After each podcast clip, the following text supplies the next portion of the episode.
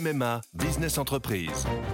Je suis à Angers avec Hélène, une agente immobilière qui a pris une décision. Oui, cette année pour mon entreprise, c'est décidé, c'est MMA. Ah oui, on peut savoir pourquoi? Parce que comme moi, mon agent MMA d'Angers est sur le terrain et il est venu expertiser les besoins de mon entreprise pour adapter au plus juste mon contrat d'assurance. C'est décidé, c'est MMA. L'éditorial du Figaro. Un exilé de son temps par Étienne de Montetti. Un immense esprit européen est mort, moins tonitruant que Solzhenitsyn, Milan Kundera fut lui aussi un acteur du combat intellectuel contre le totalitarisme. Celui qui fut d'abord l'enfant terrible des lettres tchèques se déclarait attaché à rien, sauf à l'héritage décrié de Cervantes. Ses romans, genre où il voyait l'art le plus sûr de mettre en lumière l'être de l'homme, ont pour titre la plaisanterie ou l'insoutenable légèreté de l'être. Nourris d'ironie et d'absurde, ils furent un coin puissant enfoncé dans le mur du communisme à l'Est. La France l'accueillit au milieu des années 1970. Allait-il s'endormir sur son aura d'écrivain contestataire, jouissant de la gloire que lui procuraient ses livres et qui aurait dû lui valoir le prix Nobel? Il n'en fut rien.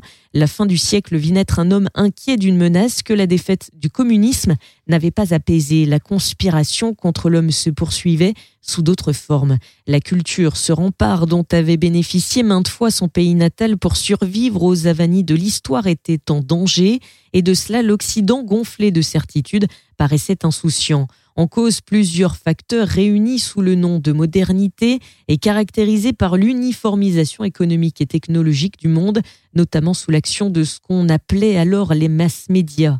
L'éternel exilé avait vite perçu les conséquences de ce processus. Il craignait pour la littérature menacée par la tyrannie de l'actualité, pour le temps long balayé par l'instantanéité, pour la nuance, pour le secret.